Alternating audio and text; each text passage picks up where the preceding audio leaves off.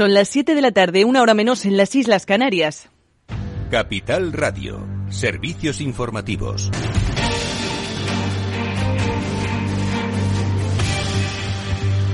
Muy buenas tardes y subidas bastante grandes de tipos. Es lo que ha deparado para las próximas reuniones del Banco Central Europeo el gobernador del Banco Central de Letonia, Martin Kasaks, considerado uno de los halcones en el seno del Consejo del Gobierno del BCE. No sabemos si en línea con las últimas declaraciones de la presidenta del organismo, de Christine Lagarde, que ya reconoció en diciembre que era más que probable nuevas subidas de hasta 50 puntos básicos en las siguientes reuniones.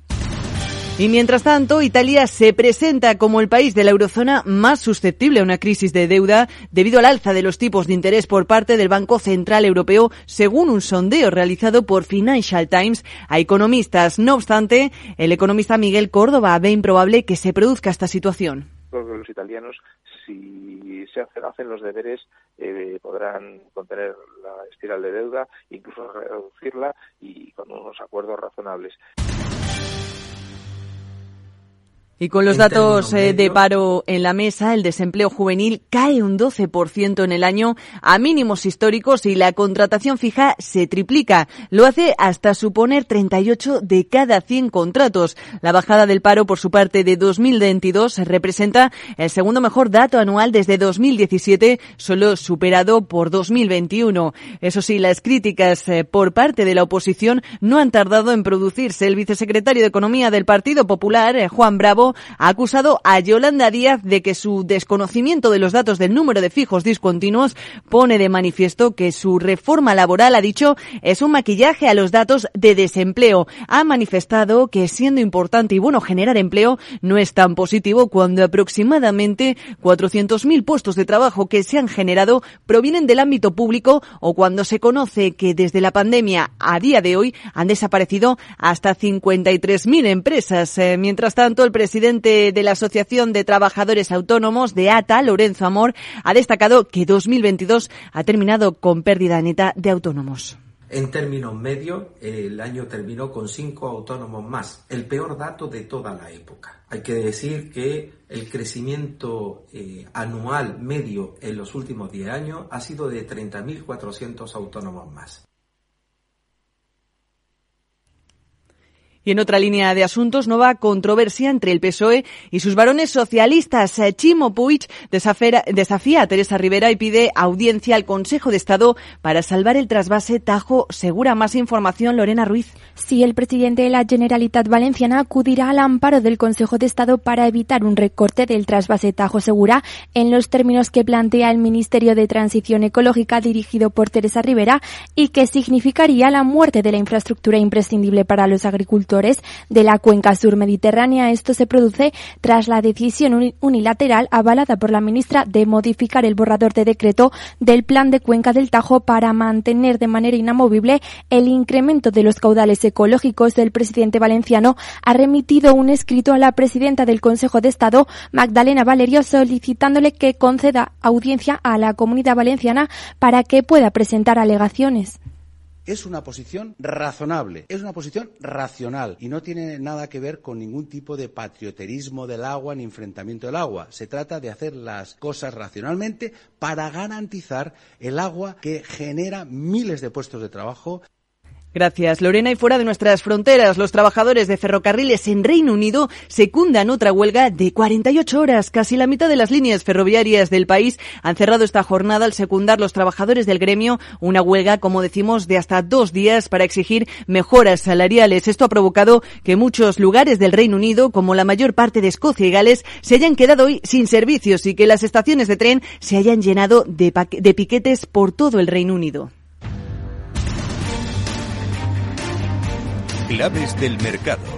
Y con un viejo continente ya cerrado, a estas horas tenemos eh, cotizando todavía los índices de Wall Street, en esta ocasión en números eh, rojos. Tenemos descensos de un 0,68% para el Dow Jones de Industriales y de hasta un punto porcentual para el caso del Nasdaq 100 o el S&P 500. Hasta aquí la última hora en actualidad económica. Les dejamos ya con Eduardo Castillo y su programa After Work.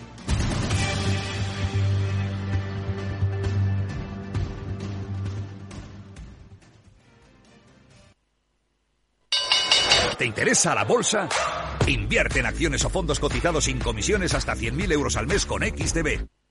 El broker mejor valorado según Investment Trends y al mejor broker para operar según Rankia. Un broker, muchas posibilidades. XTB.com. A partir de 100.000 euros al mes, comisión del 0,2%, mínimo 10 euros. Invertir implica riesgos. Frente a los impagos, vitamina D. La fórmula de información empresarial exclusiva de Informa para minimizar los riesgos y facilitar la toma de decisiones. Descubre Data Powered by Informa, la solución perfecta para tu negocio. Consulta al especialista en Informa.es.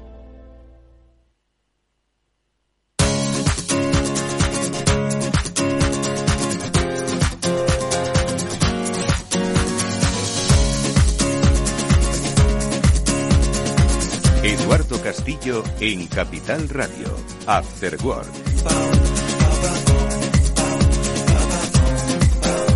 Amigos, bienvenidos a este Afterwork. Ya comienza hoy análisis económico sobre lo que nos va a deparar este 2023. Con Félix López charlaremos un buen rato para fijar los puntos de interés para todos aquellos que os interesa la economía o por lo menos el mundo que nos rodea y cómo vamos a tratar de definirlo este nuevo año. Y luego experiencias emprendedoras, en este caso Check to Build. Vamos a ver cómo inteligencia artificial y cómo eh, operativa en 3D pues ha llevado a estos eh, jóvenes emprendedores a explorar mercados, mercados como el de la construcción en Estados Unidos. Bueno, pues con uno de los responsables de Check to Build, con David García, su jefe de ventas, vamos a hablar también de este programa al final del programa para que nos inspire, para que nos dé nuevas ideas y oye, ¿por qué no? Nos eh, anime a que este 2023 puede ser el año de las buenas oportunidades. Bueno, pues de todo esto hablaremos en el Afterwork. Amigos, bienvenidos. Comenzamos.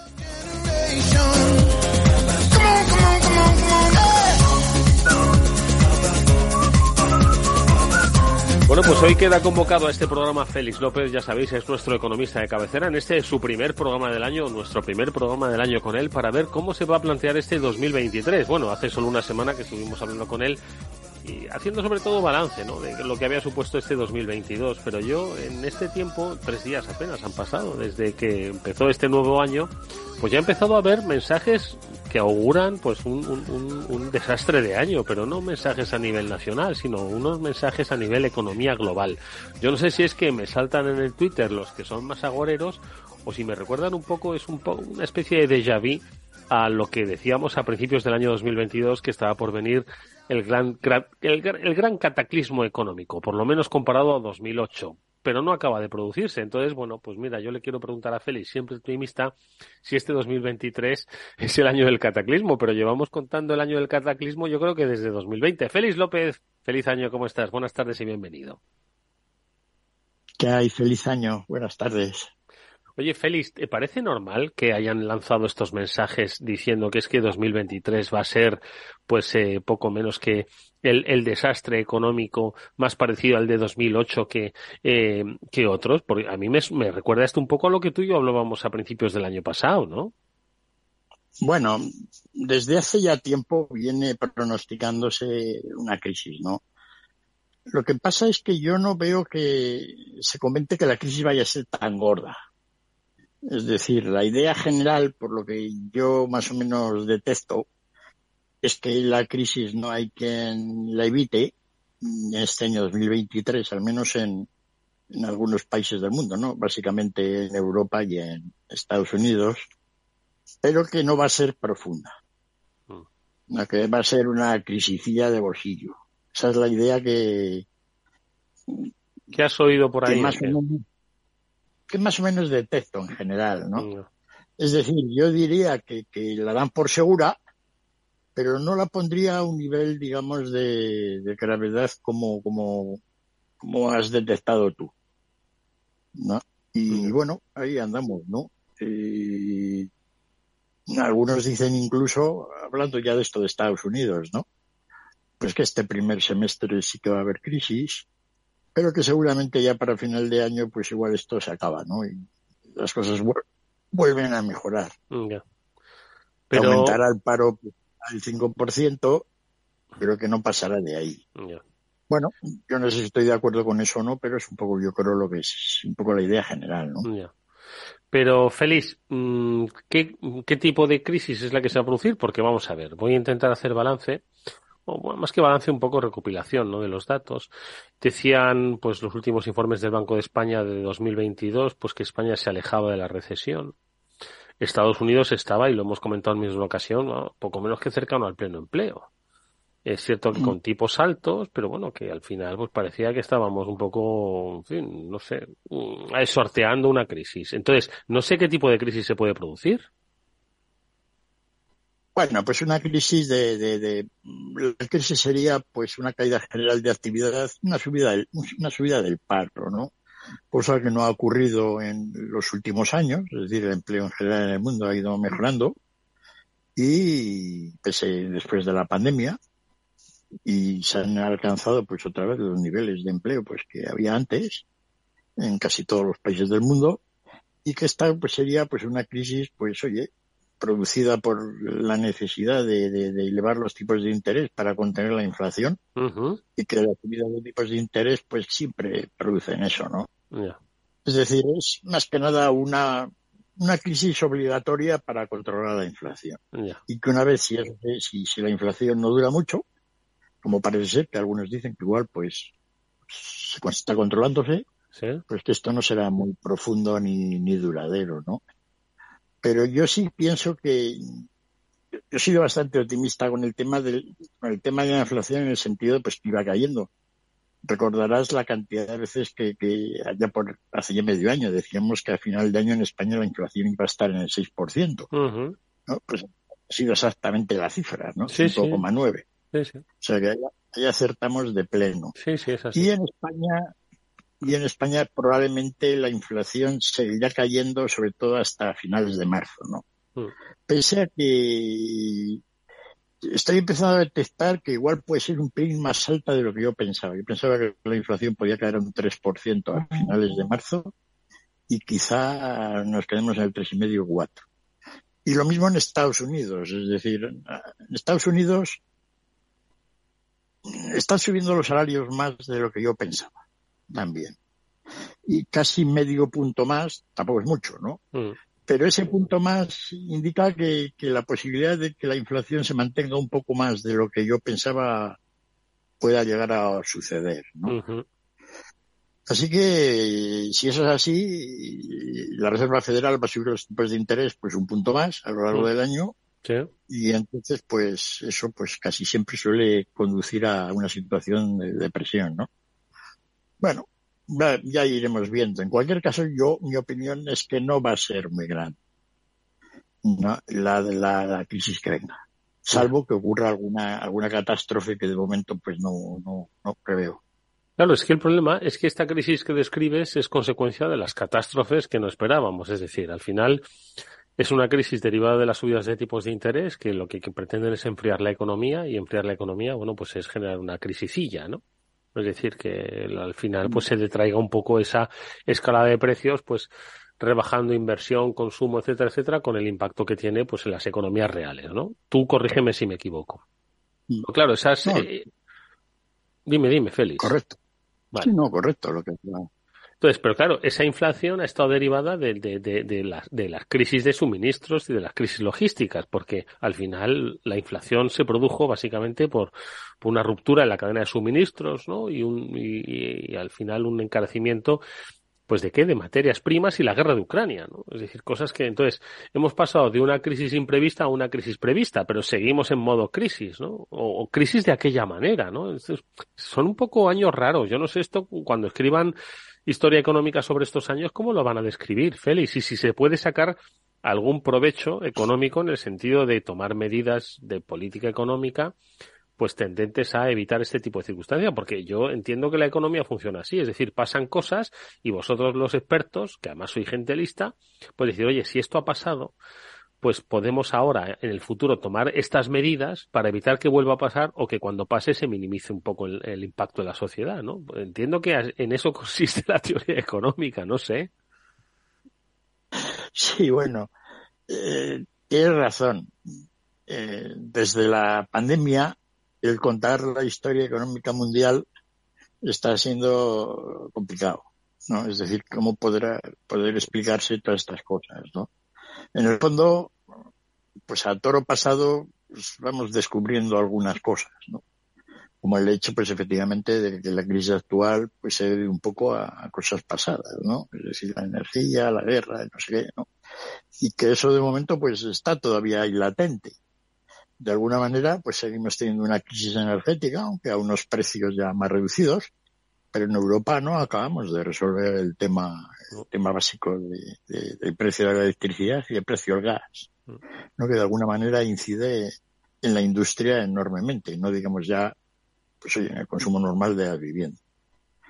Y ahí estamos, ¿no? Es decir, efectivamente, si hemos sacado conclusiones de esas, pues, pues bueno, pues sí, pues que nos gustaría tener una solución al tema energético, vamos, de alguna vez, ¿no? Eh, esto es a muy largo plazo. A corto plazo vamos dependiendo de lo que va ocurriendo día a día, un poco en la situación, básicamente en el tema del petróleo y geopolítica. En el tema del gas, pues lo mismo, ¿no? En, Europa teníamos un 40% de suministros de gas ruso que más o menos pues ha desaparecido. Y yo, milagro, pues todavía no nos hemos congelado. Pero bueno, ahí hemos andado, eso, ¿no? Eso es, eso es verdad, Félix. Es que, ¿te acuerdas que tú y yo estábamos hablando eh, hace, pues, cuando fue? Pues a finales del verano, ¿no? Del año 2022, como en Alemania, pues, oye, quienes han pasado por allí en invierno saben un poco la dureza del frío y sobre todo la dependencia energética y mm, de las industrias ¿no? que tenían con respecto al suministro del gas y Alemania que yo, que yo sepa parece que sigue funcionando. Yo no sé si es que tenemos que hacernoslo mirar un poco los medios de comunicación con, con estas alarmas antiaéreas ¿no? que muchas veces soltamos y que al final, mm, no sé, quiero decir, Alemania, no sé si tú has hablado con tus contactos en Alemania, tanto empresas españolas, ¿no? Que, que invierten allí, como seguro que eh, eh, empresarios alemanes, que no sé si están ellos a punto de, llegar al fin del mundo o están un poco más tranquilos, pasándolo, obviamente, no como otros años, pero no sé, parece que no es el apocalipsis, ¿no? Que, del que hemos llegado tú y yo a hablar incluso, ¿eh? Bueno, eh, el apocalipsis eh, casi siempre se suele hablar mm, razones de cantidades, ¿no? no hay gas, no hay gas, ¿no? Cuando en el sistema económico, pues más que la cantidad, lo que suele importar es el precio, ¿no? Que es un poco lo que refleja al final cómo ha ido todo evolucionando. Y bueno, es cierto que en Alemania, pues el gas no falta, pero hay que pagar cinco veces más que lo que había que pagar antes. No, entonces, pues bueno, quiero decir que, de momento, pues, y eso es lo que ha producido, pues, la inflación alemana, ¿no? En Alemania, en teoría, tenían que haber tenido, por razones varias, porque siempre ha sido el país europeo con menor inflación, ¿no? Pero este año, pues, están casi en cabeza, ¿no? Así que, que les está afectando y cómo va y como todo, pues las industrias están haciendo ajustes. En Alemania los ajustes suelen ser casi siempre lentos, ¿no? Poco a poco, ¿no? Modificando las cosas, ¿no? Y al final termina en un estado, digamos, de, situación que no sabemos muy bien cuál va a ser, ¿no? Es decir, no sabemos todavía estos precios de la energía, sobre todo el gas, cómo va a incidir en una gran parte de la industria alemana, sobre todo la petroquímica, ¿no? Y todo lo que es relacionado con industria química, ¿no? Y bueno, eh, no están nada contentos. Es decir, Alemania es uno de los países que, que de los que tiene ya la cruz puesta para crisis el año que viene. Es decir, el año que viene van a ser un pelín más pobres que este. ¿No? Y bueno, vamos a ver si logran salvarla, ¿no? Hmm. A nivel de... No, y te iba a preguntar, eh, y esta crisis que está por venir derivada de la subida de los tipos de interés, crisicillas, ¿no? Más o menos controlada en Estados Unidos y en, en Europa, eh, ¿en dónde se va a notar? ¿En el sector inmobiliario principalmente o, dónde se va a notar? ¿Tú crees? Se está notando mucho en el sector inmobiliario, ¿no?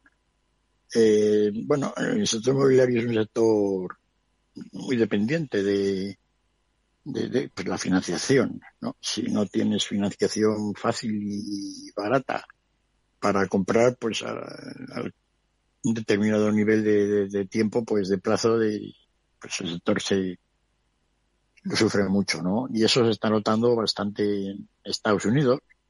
En Canadá hoy leía que han prohibido la compra de viviendas a los extranjeros. ¿no? precisamente porque habían subido mucho los precios, ¿no? Es un poco al revés, ¿no? Pero, pero los precios en Canadá ya llevan un rato cayendo, ¿no? O sea que es mm. una medida que se tomó un poco la idea hace unos meses, quizá ahora no hacía falta, pero en Canadá pues es un país que efectivamente tiene un problema de, desde hace años, ¿no? De vivienda que, es grave porque los extranjeros. ¿Quiénes estaban comprando casas? Los venezolanos y los mexicanos. Ricos, digo. No, más que yo creo que la gente de Extremo Oriente, ¿no? Siempre ha sido un tema más de, digamos, chinos, entre comillas, ¿no?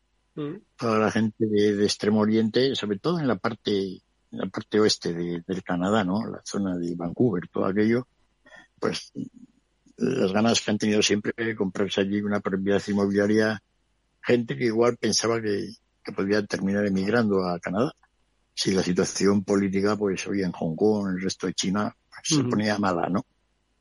Y bueno, pues hace, sí, hoy está, ahora, hoy, este año, se ponía en vigor la ley, ¿no? Así que eh, la casa que pensabas comprarte en Canadá, pues ya no puedes comprártela, ¿no?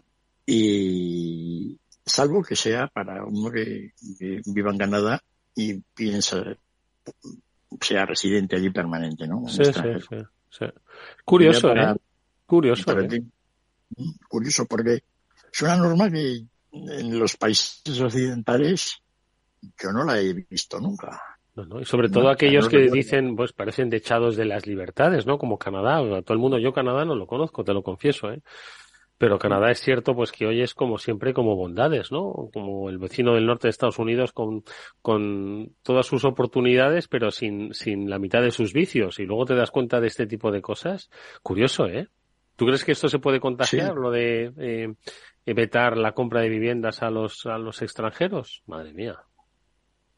Bueno, en Inglaterra creo que no, porque, eh, eh, bueno, ha vivido décadas pasadas de la venta de inmuebles, o sea, el déficit de la balanza de pagos del Reino Unido, ¿no? Están notorios. Yo creo que ahora es el país del mundo occidental con peor balanza de pagos. Lleva ya mucho tiempo con ello, ¿no?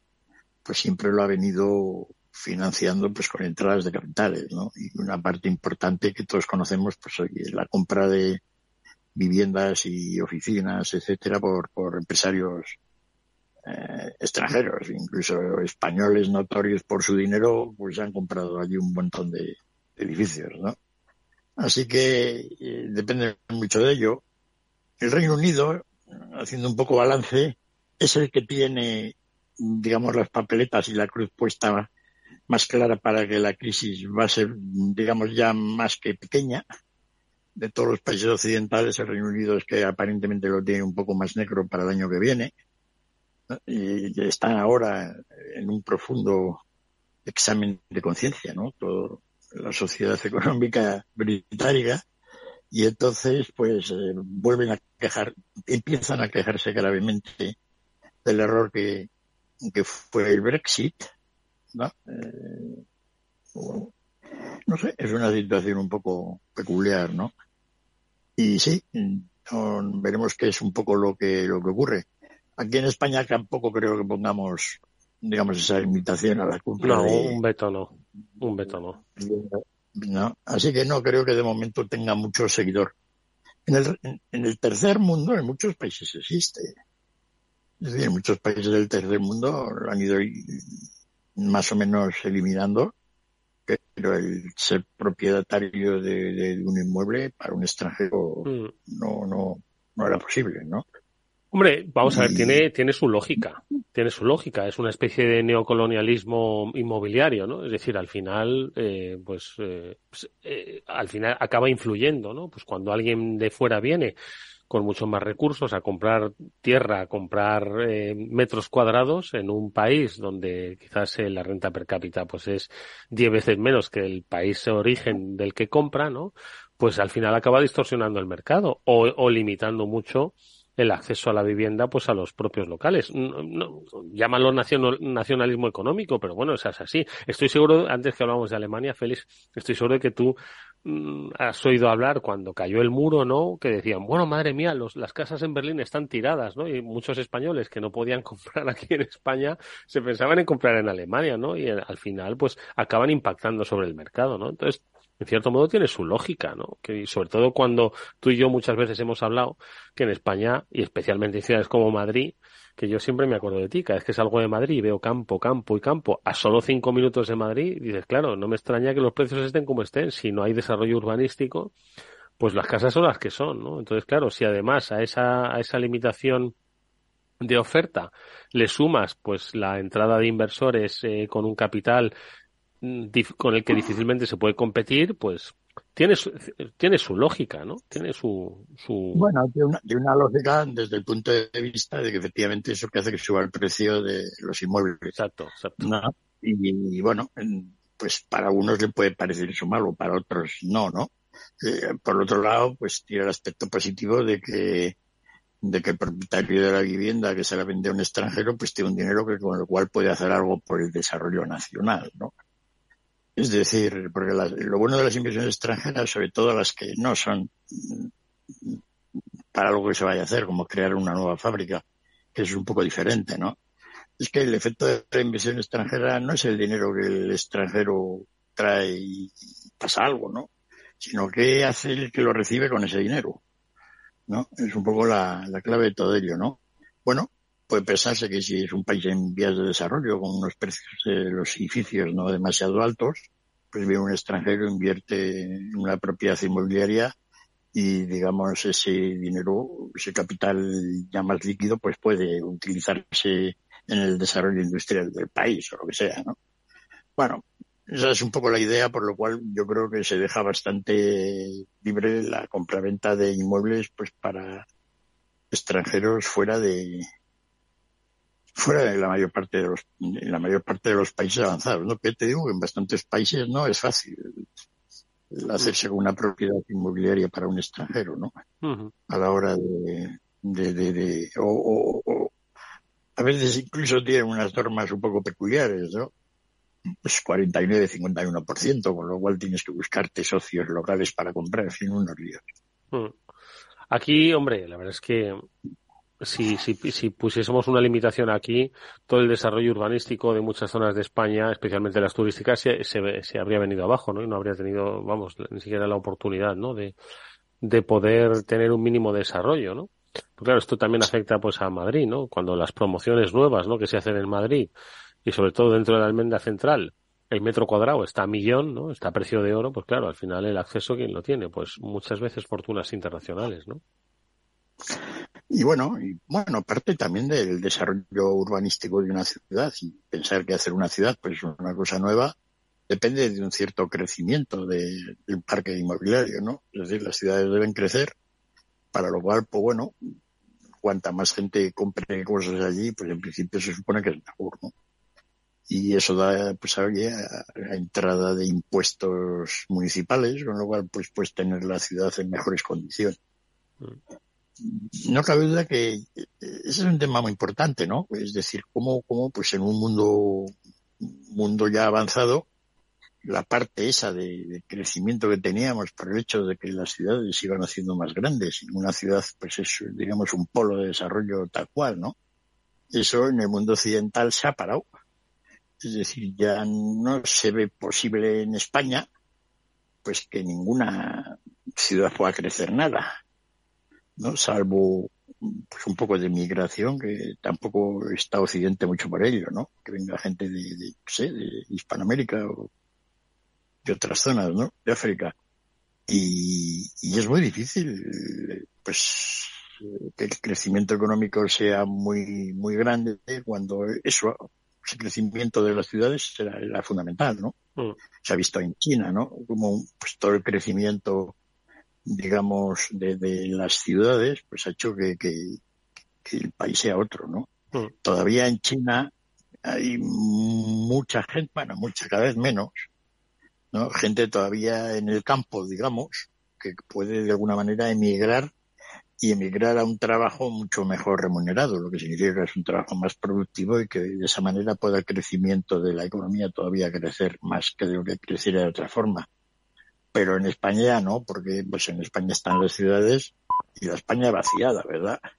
Mm. Y de la España vaciada pues ya no puede irse nadie. ¿no? O sea que estamos ahí en, no sé por qué había salido el tema, está así, el, el precio de Sí, por Canadá, que no va, que no va a permitir comprar a más gente Canadá eh, es terminado que de no sean España canadienses. Mm. Sí, porque Canadá, pues fíjate si está de vacío también, ¿no? Eh, Pero de alguna, de- pero de alguna manera, eh, Canadá, lo hemos contado alguna vez, Canadá, Australia, después del hundimiento de la burbuja inmobiliaria en España y en Estados Unidos en el año 2008-2009, pues allí seguían subiendo los precios. ¿no? Y entonces ahora ya no lo sé, hace tiempo que no he mirado un poco cómo está la situación del mercado inmobiliario canadiense, salvo saber que ha bajado algo, ya no están, digamos, en el tope, ¿no? Hoy teníamos también leído por ahí, ¿no? A qué nivel estábamos en España respecto a los precios, digamos, de la crisis, ¿no? Y bueno, pues parece que ya en algunas ciudades españolas estamos al nivel de, de, de los precios de del año 2008, ¿no? De antes Pero de la, del estallido de la burbuja, claro. Sí, cuando más, pues, cuando más caros estaban los pisos en España, ¿no? En Madrid, pues todavía están, he leído, no sé si será cierto, ¿no? Hoy en, hoy en la prensa financiera, Los pues, que estaban los, Mm. sí, que estaban los precios, pues un 2, un 3, un 4% todavía más bajos. Pues, Mallorca, Barcelona, más o menos se habían, más o menos. En Mm. algunas regiones no se habían alcanzado esos niveles, pero también hay que tener en cuenta que, que eh, los precios, si un piso valiera lo mismo en Madrid que hace 15 años, pues, pues, pues a nivel real todavía estamos un 30 o un 40% por debajo. Porque con la inflación que nos hemos cogido los últimos dos Sí, años, sí, ya tendría no- margen no para subir, sí. ¿no? Y es decir, que, que un piso todavía en Madrid, pues bueno, es tan caro, ¿no? A nivel de cualquier joven que quiera comprarse una vivienda. Pero todavía a nivel, digamos, del PIB nominal español, pues están mucho más bajos que lo que estaban en la época de del 2008. O sea que menuda, claro, porque es que la, burbuja que nos cascamos en España fue gloriosa. Mm.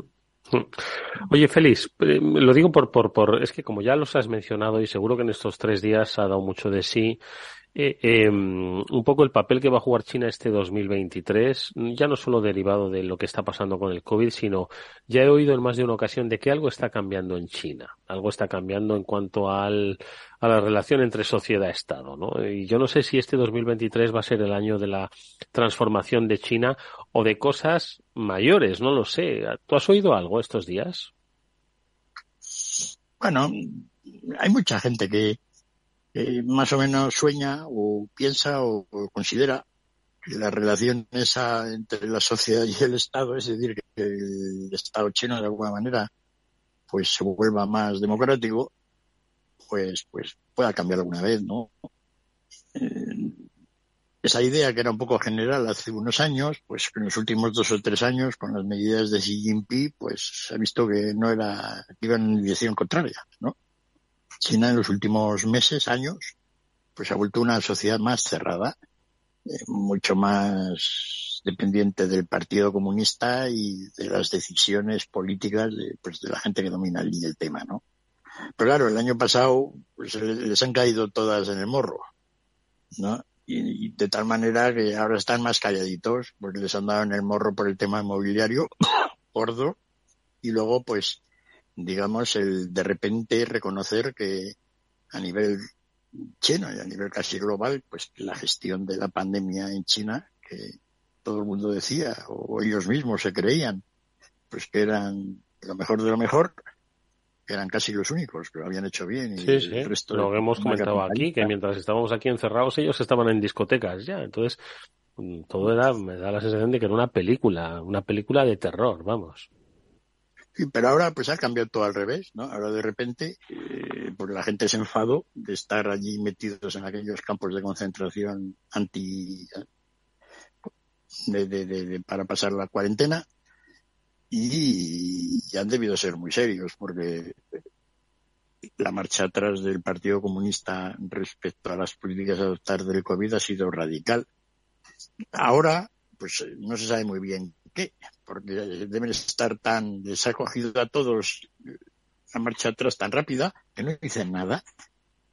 Es decir, hay una absoluta falta de información total de qué es lo que está pasando con la pandemia en China. Es decir, es como si, bueno, por supuesto no quiere hacerlo el gobierno chino, pero que de alguna manera estuvieran todos como bloqueados mentalmente, ¿no? Y nadie está mm. dispuesto a decir nada. Mm. Dan unos datos que son de chiste, como nada, media docena de muertos en, el año, en diciembre, ¿no? Mm. Cuando vemos cuando vemos vídeos de cuerpos apilados que parece aquello, ¿no? Entonces, es curioso hasta qué punto, pues, eh, las autoridades chinas se han callado al respecto, ¿no? Eso da una idea un poco de cómo es China, ¿no? China es una sociedad extraña, muy extraña para Occidente. Ellos ahora, de repente, pues oye, ¿no? Toda la gente allí no saben entre ellos mismos qué es lo que está ocurriendo. Y bueno, ¿qué es lo que ocurrirá? Pues no cabe duda de que, por un lado, la gente está diciendo, como van a quitar las limitaciones a la pandemia, dado que, en el año 2002, pues Shanghái, Guangzhou, no sé qué, un montón de ciudades han estado sujetas a periodos de cuarentena, digamos, dramáticos, que han limitado mucho el desarrollo económico de China, pues que este año pues va a ser un año de fuerte crecimiento. Y que este crecimiento de este año, que va a ser poco más del 3, pues que pues de 5, de 6, ¿no? Supongo que la idea es que, por otro lado, pues la situación económica en China pues mejorará, pues mejor. la gente sí, pues se morirá más, pero eso no debe contar para el PIB, ¿no? Y sin embargo, pues el hecho de que no tengan que estar en casa recluidos, pues permite hacer más rollitos de primavera, lo cual pues es cierto, ¿no? Mm. Ese aspecto yo creo que, que China y con el impacto entonces para la economía mundial, bueno, relativo, ¿no? Si se ponen como siempre a, a producir interfiriendo por la demanda en los mercados de materias primas, bueno, al final tenemos nuevas tensiones. Madre mía, qué lío, ¿no? Bueno, no, no parece que estén, pese a que repunten, no parece que China vaya a ser, digamos, un, una pieza clave en el tema de, hombre, siempre lo es, porque es el mayor comprador de, de materias primas del mundo. Cualquier cosa que haga, pues va a tener una incidencia grande, ¿no? Así que lo que he dicho, pues quizá no sea lo correcto, pero digamos que como no va a haber un, yo opino, no un cambio en una dirección o en otra, pues eso no va a tener una relevancia muy sustancial sobre la situación actual de los mercados de las materias primas, ¿no? Pues la energía, los precios del petróleo y tal, pues están allá a un precio pues ni muy alto ni muy bajo, me parece que está bien para todo el mundo. Mm. Veremos, ¿no? Tema, nos queda el tema grave de, los precios de los aceites y de, fertilizantes y mm. cereales, ¿no? Pues, estaba ya pensando en los, en los grandes retos de 2023, ¿no? Que sigue siendo Ucrania. ¿Dónde ves tú los grandes retos económicos de este año, Félix? ¿Dónde debemos poner un poquito el foco? No, no, no necesariamente la alarma, sino el foco, un poco, pues no dejar de seguir este sector, este país, este, esta evolución, este indicador. ¿Cuál dirías tú? Venga, en estos últimos minutos que nos quedan. De alguna manera, pues siempre se ponía, durante los últimos años siempre hemos estado hablando de, los precios de los activos, ¿no? De lo caro que estaba todo, ¿no? Y, de alguna manera, pues eso se ha corregido. Las acciones ha ido un montón en casi todo el mundo, de tal manera que ahora, pues bueno, siguen siendo altas, pero ya uno no creo que pudiera prever una gran caída del valor de las acciones. Los bonos también pues oye, han caído mucho, los tipos de interés ya han subido un poquito, con lo cual parece un activo un poco más razonable. Sí que es la vivienda el activo mundial que, que no ha caído, sigue siendo caro, y, pero precisamente como hay algunos activos que no han caído, pues han caído de una manera real por el tema de la inflación, ¿no? Con lo cual el mundo, pues curiosamente ahora está más equilibrado que hace un año. Con lo cual, mm, probablemente lo que ocurra sea más, para bien o para mal, sea más tranquilo, en algún aspecto, salvo los aspectos estos geopolíticos que, que saber lo que ocurre, ¿no? Pero a nivel de lo que es la economía en general, pues debería ser un año, digamos, pues, pues va a llegar una pequeña crisis a los ingleses, también quizá en Estados Unidos, que quizá a medio año, pues a medio, medio año que viene, pues este año, pues quizá ya podamos ir mejorando, ¿no? No diría yo cuál sería el punto más claro a, a, pensar, ¿no? De, el tipo, el tipo de cambio de las divisas está mejor que hace unos meses, más correcto, o sea que curiosamente, pues con toda esta crisis sí que queda un poco, como siempre, con todo lo que pasó con la pandemia, es qué ocurrirá con esta pandemia. ¿no? Y esa es un poco para mí la, la gran incógnita todavía, porque el capítulo no se ha cerrado todavía, ¿no? No, porque si no sabemos mucho de lo que hacen los chinos y lo que dicen, tampoco sabemos mucho de la pandemia en sí, ¿no? Es decir, el conocimiento que tenemos o que tiene nuestra ciencia médica sobre el desarrollo de todo esto todavía deja mucho que desear. Y puede por ahí si tengamos una, una pequeña desgracia, ¿no? Dios no lo quiera. Pero eso es lo que más me preocupa a mí. A mí me preocupa todavía que el aspecto, digamos, médico de, la pandemia no sea... Que de repente vuelva a llamar a nuestra puerta de una forma u otra, ¿verdad?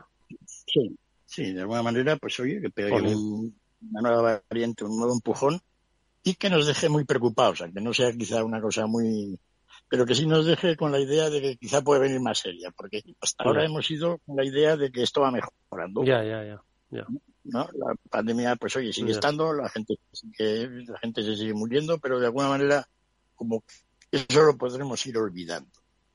No, que venga algo que de momento pues nos, sí, sí, sí, que nos recuerde, sí. Eso es lo que más a mí me, me, preocupa, a nivel de... Por otra parte, pues oye, la sociedad occidental seguirá mejorando, ¿no? En el sentido de que pues cada vez, mm, pues oye, científicamente y tecnológicamente pues vamos mejorando poco a poco, ¿no? Y eso hace que la sociedad pues siga, siga progresando. Así que por ese aspecto, pues aunque eh, en España llevamos 15 años sin haber hecho nada económicamente a nivel de, PIB real, lo cual es absolutamente increíble, ¿no? Es decir, mm, que claro, estamos hablando del resto del mundo, pero es que España es, digamos, pero bueno, pues eh, es otra sociedad que hace 15 años, pues tenemos otros coches, más eléctricos, el tema de, de la tecnología pues ha mejorado en algunos aspectos, ¿no? La forma de vivir también. O sea que las sociedades cambian pese a que económicamente incluso pues no, no se note mucho, ¿no?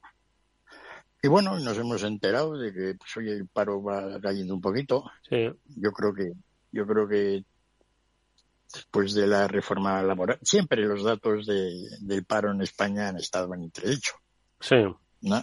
Ya con la, última reforma, pues ya no sabemos, ¿no? Sí, por lo de los fijos y continuos, ¿no? Y un poquito como es y tal. Todos esos datos pueden sacar los que quieran, ¿no? Que si oscilan unos miles para arriba para abajo, eso es como nada, ¿no? Y entonces no lo sabremos hasta que dentro de unos meses o alguien, pues nos enteremos exactamente de qué está pasando en el mercado laboral español, ¿no? Pero bueno, más que nada, lo que uno sabe, pues es que efectivamente no ha ido a peor, está aquí, y veremos si ahora, ¿no? pues esta pequeña crisis mm. que se dice, pues eso puede empeorar, ¿no? Yo creo que sí, yo creo que el paro en España mm. Está claro que hasta finales de marzo va a subir bastante, porque siempre son los mm. peores años de España. Oye, Félix, que nada, que no nos queda tiempo ya para, para más que, como siempre, darte las gracias por habernos acompañado en este primer programa del año, en el que, por cierto, hablaremos de Inglaterra, ¿vale? Sí que, pero ya no, porque es que no nos quedan ni segundos, pero sí que hablamos de Inglaterra porque yo creo que eso tiene, por lo menos tiene un análisis o una conversación, ¿no te parece? Sí. Bueno, pues, pues, lo, pues lo hablamos, queda, queda prometido. ¿Te estudias un par de cosas de Inglaterra y nos la compartes? Venga. Pues sí, Inglaterra, Reino Unido en general. Reino Unido, exactamente. Venga. Pues Félix López, como siempre ha sido un placer escucharte. Gracias, amigo mío. Disfruta de lo que resta de semana. Nos vemos en un próximo programa. Un fuerte abrazo. Saludos a todos.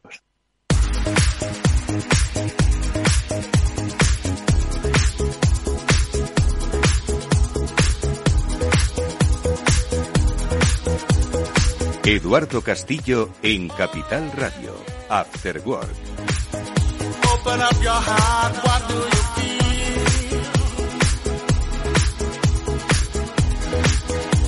En nuestro repaso habitual a las iniciativas, ideas, empresas que suelen poblar nuestro sector eh, empresarial, hoy nos vamos a fijar en cómo el sector de la construcción también se asoma, por supuesto, a todas las disrupciones que son las que van a marcar la agenda económica de este 2023 y el futuro. Estamos hablando de inteligencia artificial, de modelaje en 3D y de cómo sacar provecho, en este caso, en el sector de la construcción, un sector básico que, como otros sectores, también se apunta al 4.0. Bueno, pues hoy vamos a hablar de una de las iniciativas que ha puesto en marcha Check to Build. Es, yo creo que la primera empresa en eh, supervisar de manera autónoma construcciones y hacer pues que el seguimiento de las mismas sea mucho más eficiente y mucho más eficaz.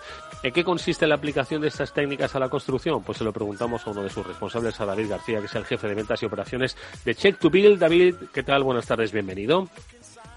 ¿Qué tal, Eduardo? Muy buenas tardes, muchas gracias. Oye, cuéntanos un poco, construcción 4.0, todos lo tenemos asociado, por supuesto, a tirar edificios para arriba, por supuesto, a hacerlo mucho más eficaz, ¿no? Desde hace ya mucho tiempo la tecnología acompaña este sector, pero vosotros habéis querido dar un paso más allá y es el de hacer, pues, como mucho más eficaz, más inteligente o con inteligencia artificial el proceso constructivo. ¿En qué consiste más o menos el trabajo que hacéis, David? Bueno, pues eh, la verdad es que o sea, lo ha resumido muy bien, como tú bien dices, ¿no? Nos dedicamos a hacer supervisión autónoma para proyectos de, de construcción e ingeniería. Y nosotros al final lo que nos servimos es de la aplicación de nuevas tecnologías y metodologías. Por un lado, eh, a día de hoy la mayoría de, bueno, pues, eh, de modelos arquitectónicos están en 3D y aplicamos técnicas de reality capture, las cuales combinamos, como tú bien has indicado, con inteligencia artificial mm. para que de una manera muy rápida podamos hacer comparativas entre, por un lado, lo que se había, eh, se había identificado y lo que realmente tenemos en la obra, ¿no? Porque de alguna forma, David, cuando siempre, siempre que hablamos de emprendimiento, de nuevos, eh, de nuevas ideas, nuevos negocios, eh, lo que hacemos es pensar que antes había, vamos a ver, no vamos a llamarlo un problema, pero sí algo que requería de nuevas soluciones y también un espacio donde encontrar oportunidades, que eso es básicamente lo que vosotros habéis hecho, ¿no? Entonces, hasta entonces, ¿cuál era un poco el estado de lo que es un negocio tradicional, ¿no? El, eh, el diseño de la arquitectura, el sobreplano y luego la puesta en marcha, ¿no? De una construcción del tipo que fue y, sobre todo dónde habéis encontrado la oportunidad. Entonces, ¿cuál es un poco la diferencia? O sea, ¿cómo habéis eh, sido de disruptores que habíais cambiado un poquito este mercado o que creéis que hay una muy buena oportunidad? Sí, eh, eso, que tú dices, ¿no? Igual no es un problema, pero sí que encontrábamos ese, pain, ese dolor en, cómo hacer ese, ese, control de calidad. Hasta ahora lo que se suele utilizar para hacer este, este control siempre es eh, se utilizan herramientas más manuales, cuando se utiliza tecnología siempre van a servicios más un poco dependiente de, decisiones subjetivas, ¿no? Y nosotros con la aplicación de nuestra tecnología lo que conseguimos hacer es que el, digamos que eh, este proceso sea completamente autónomo, sea completamente objetivo, ¿no? Porque por eso aplicamos eh, diferentes tecnologías, como ya he dicho, como puede ser la aplicación de modelos BIM y Reality Capture, ¿de acuerdo? Y de esta manera lo que conseguimos es que un proceso proceso que antiguamente podía llevar cerca de una media de 48 horas, conseguimos hacer eh, que este proceso consiga acortarse a 20, ¿no? Llegando a incrementar la productividad en el quality control, ¿no? En el control de calidad de la ejecución de obra en cerca de un 87%. Porque uno de los, eh, yo creo que grandes retos ¿no? que tiene el sector de la construcción es el de en tiempo y forma ajustado a presupuesto y con los mejores materiales, ¿no? Entonces que de alguna forma siempre, cuando alguien ha conocido un poco estos entornos, siempre se ha encontrado esta problemática, ¿no? Sobre todo la, eh, la ejecución del tiempo tal y como estaba previsto y luego el, el uso eficiente de los costes y los productos, ¿no? Y entiendo que es ahí donde vosotros habéis incidido, ¿no? Totalmente, totalmente. Es lo que tú dices. Al final, con esta reducción en los procesos de control de calidad, hacemos que ellos puedan hacer revisiones prácticamente en tiempo real de la ejecución de construcción, de mantener esta calidad. Y eso al final lo que va a conllevar es que evitemos caer en retrasos y, sobrecostes, ¿no? Eh, ese es realmente el, pain, como tú bien indicas, en, lo que estamos. Y yo creo que más a día de hoy, ¿no? Con, todos los problemas que han existido en el sector, con las subidas de, bueno, de, las materias primas y un poco de la incertidumbre en general que ha existido, pues es un motivo más para, para hacer más eficiente ¿no? este tipo de procesos. Mm, oye, ¿cómo trabaja Check to Build? ¿A quién os dirigís? ¿A empresas constructoras, a estudios de arquitectura, a promotoras? ¿Cuál es un poquito el, el objeto ¿no? de, vuestro, de vuestro negocio y sobre todo cómo funciona? ¿Cómo trabajáis con ellos? ¿Vosotros les dais una infraestructura de conocimiento, una infraestructura tecnológica? ¿Cómo hacéis?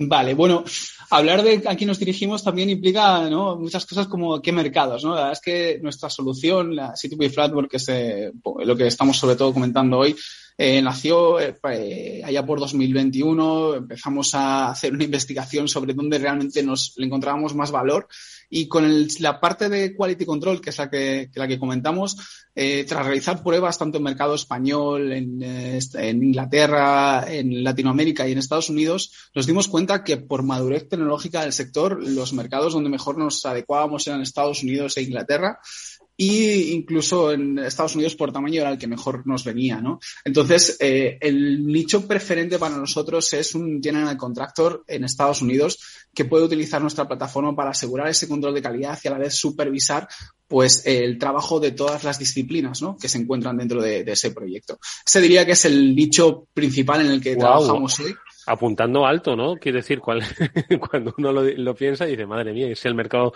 de la construcción en Estados Unidos Mm, vamos, eso es un gran reto, ¿no? Entiendo. La verdad es que sí, la verdad es que, bueno, este ha sido un camino largo, un camino de aprendizaje en el que, bueno, cada día seguimos ahí aprendiendo y, como te decía, ¿no? Nos dimos cuenta de que al final no podíamos adaptar a, digamos que eh, enfocar o adaptar nuestra tecnología al sector, el, mercado, perdón, en este caso inicialmente España, sino que teníamos que encontrar dónde realmente nuestra solución iba a tener un mejor fit y ya digo, Estados Unidos fue el que mejor nos ha dado, pero ojo, no desmerecemos ningún otro mercado. De hecho, eh, aquí en especialmente, bueno, en Europa, en Latinoamérica y especialmente en España, lo que estamos es creando otras, otras vertientes de servicio, más centradas en servicios de escaneado 3D, más centradas en visualización y mediciones de, de, modelos 3D y de nubes. La idea es que a la vez que, por un lado, implantamos las, las soluciones más innovadoras allá donde ya los mercados están más desarrollados, eh, intentamos a la vez eh, ser un agente digitalizador ¿no? del sector, de como te has indicado, esta construcción 4.0 y, buscar soluciones para que, bueno, pues cada día sea más fácil implementar y apostar por la innovación y la productividad vía pues eh, la transformación digital en la construcción. Mm. Em, te iba a eh, preguntar una cosa, David. ¿Vosotros el perfil que tenéis en Check to Build es el de em, desarrolladores de software? ¿Sois arquitectos? ¿Sois expertos en el área de la construcción, de los materiales, del diseño? Entiendo que igual hay un equipo multidisciplinar, ¿no? Para dar respuesta a todo esto. Muy buena pregunta. La verdad es que, bueno, es, es, un, es un equipo todavía pequeño, vamos a decirlo, pero especialmente multidisciplinar, ¿no? La verdad es que contamos desde gente de eh, ingenieros de software, contamos con gente con experiencia de ventas, un potente equipo de marketing y por supuesto también un boarding de, un board de asesores de, la parte de arquitectura e ingeniería que al final son los que también nos enfocan mucho a, bueno, pues eh, a redirigir eh, todo lo que es el desarrollo ¿no? de, nuestro, de nuestro producto. Hmm.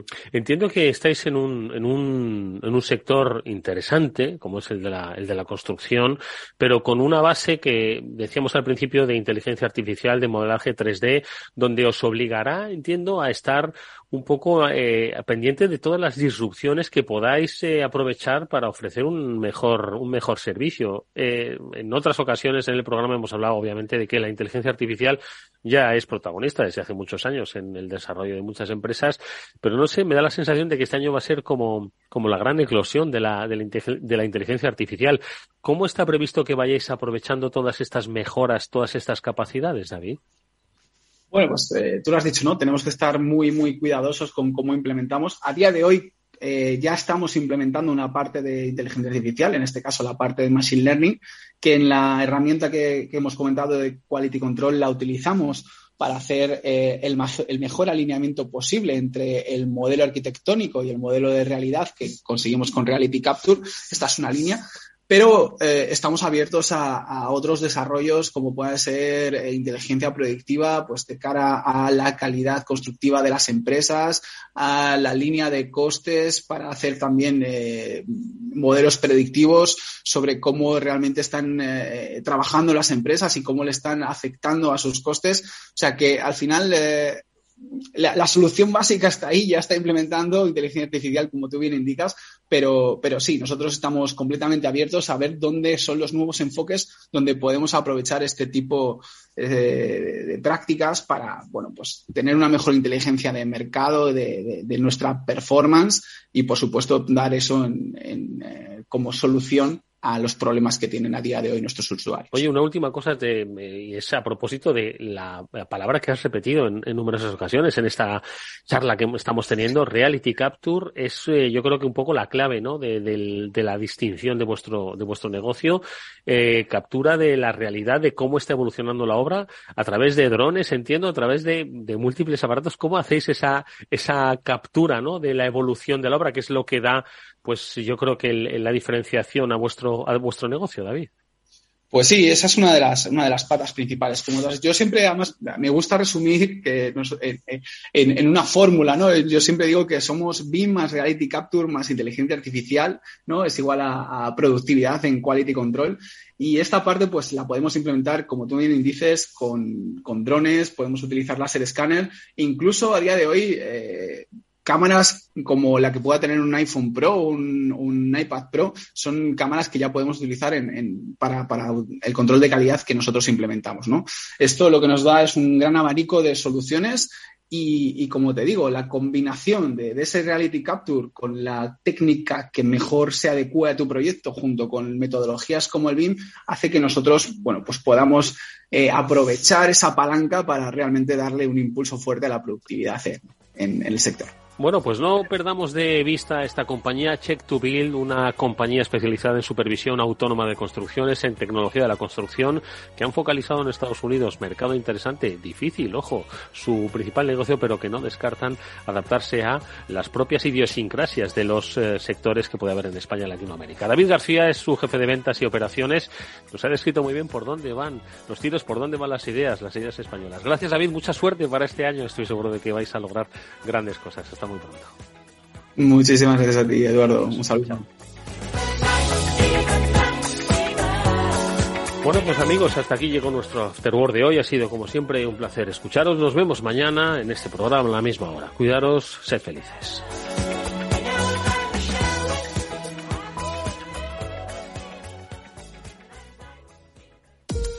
En la era de la realidad virtual y teletrabajo, las empresas utilizan cada vez más los servicios en la nube e Internet se convierte en la nueva red corporativa. Pero la nube no siempre es un entorno muy seguro. Zscaler, con su nuevo y radical modelo Zero Trust, asegura usuarios y cargas de trabajo tanto de aplicaciones públicas como privadas. Descubra más en zscaler.es. Si te gusta el pádel, en Capital Radio tenemos tu espacio. Todos los martes, a partir de las diez y media de la noche, saltamos a la pista para contarte la actualidad del World Padel Tour, los torneos amateur, las novedades de las marcas y toda la actualidad relacionada con el segundo deporte más practicado de España. Esto es Padel, los martes a las diez y media de la noche en Capital Radio.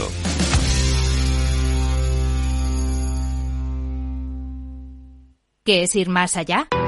Con Arval podrás llegar donde te propongas de la forma más sostenible y darle a tu empresa todas las soluciones de movilidad que necesite, asesorando con las mejores opciones de movilidad para las distintas necesidades de tu flota, con vehículos electrificados, bicicletas, coche compartido. Arval, la transición energética arranca aquí. Más información en arval.es. Capital Radio, la genuina radio económica.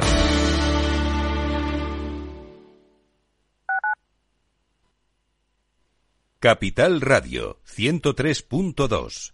En Hospital HLA Universitario Moncloa cuidamos de ti y de tu tiempo con un servicio de urgencias ágil y eficiente las 24 horas, los 365 días del año. Urgencias pediátricas y de adultos con profesionales altamente cualificados y tecnología de vanguardia. Hospital Moncloa, contigo cuando más lo necesitas. Estamos en Avenida Valladolid 83. Mesa y Descanso es el programa donde Mar Romero te acerca cada fin de semana los mejores productos, te invita a disfrutar de los buenos vinos de cada denominación de origen y a conocer restaurantes y lugares de ocio con un encanto especial. Mesa y Descanso, los domingos a las 13 horas, aquí en Capital Radio. Para personas inquietas, Capital Radio.